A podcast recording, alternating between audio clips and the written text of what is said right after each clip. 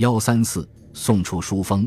宋结束了唐末五代的混乱割据局面，稳定的政治局面为社会经济的恢复发展、文化艺术的繁荣奠定了良好的基础。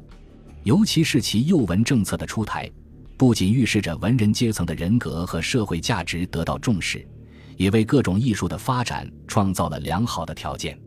如同诗词绘画一样，宋代的统治者对书法也非常重视。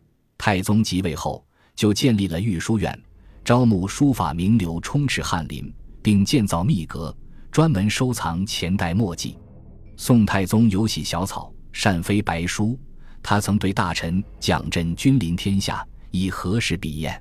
但心好之，不能舍耳。”此外，在宋初的国子监里，专门设有学习书法这一学科，学生学习的篆、隶、草三种书体为主要科目，上习说文、子说、尔雅等，亦学习《论语》《孟子》等儒家经典，并规定考书之等，以方圆肥瘦适中，封藏化尽，气清韵古。劳而不俗为上，方而有圆笔，圆而有方意，瘦而不枯，肥而不浊，各得一体者为中。方而不能圆，肥而不能瘦，模仿古人笔画不得其意，而均其可观为下。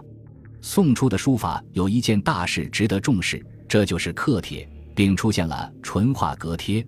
此后专门形成了帖学派，与传统的碑学派互敬互长。刻帖始自太宗。宋太宗垂意汉墨，淳化三年，他一方面将内府所藏历代墨迹加以集中，另一方面又遣人到民间购募古代帝王及名臣手迹，然后令王柱加以编刺，标明法帖，刻于枣木板上。此从帖共十卷，其中二王手迹居大半。第一卷为历代帝王法帖，第二卷至第四卷为历代名臣法帖。第五卷为历代诸家古法帖，第六卷至第八卷为王羲之书，第九卷至第十卷为王献之书。此帖明显推崇二王，不屑于唐楷。至于颜真卿的书法收录很少，几乎没有。由此可见，宋代刻帖力斥上法的唐书，重新追溯近代风韵，淳化阁帖，开创绘帖之风。帖学在宋之后蔚然成风，重集翻刻者很多。宋代就有大观帖、修内司帖、坛帖、降帖、二王府帖、泉州帖、李阳帖、顶帖、西于唐帖、绍兴南帖等十多种。宋初的书法大体上继承了唐五代书风，但宋代书法家不愿追随唐楷的尾巴，而是另树大旗，承继进行书的遗风，把行草书发展到极限。宋初的书法名家有李建中。其书风基本上继承了五代杨凝式的书风，书法成就与杨氏齐名。宋时本传中言，善书札，行笔尤工，多构新体，草、隶、篆、皱八分异妙，人多磨习，争取以为楷法。其下笔质朴自如，圆转飞动，气象飘逸。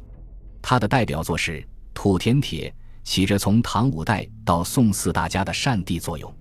宋初的书法家还有范仲淹，他的书法落笔沉着痛快，很似晋宋人书法。他的代表作为《李斯成帖》。欧阳修为一代文宗，其代表作是《上恩帖》。元人郑盛在欧阳修自书诗文手稿，拔云片纸文字，照耀后世。高山景行，竖旗在落。从宋初的实际情况来看，书体基本上已趋完备。书法规模依仿前代，习书的风气不是太好，唯去时贵书。如李宗鄂之贡举，天下学子皆习李书，以肥扁投其所好，目的是想博取功名。宋寿为参知政事，满朝文士学他的字体，号为朝体。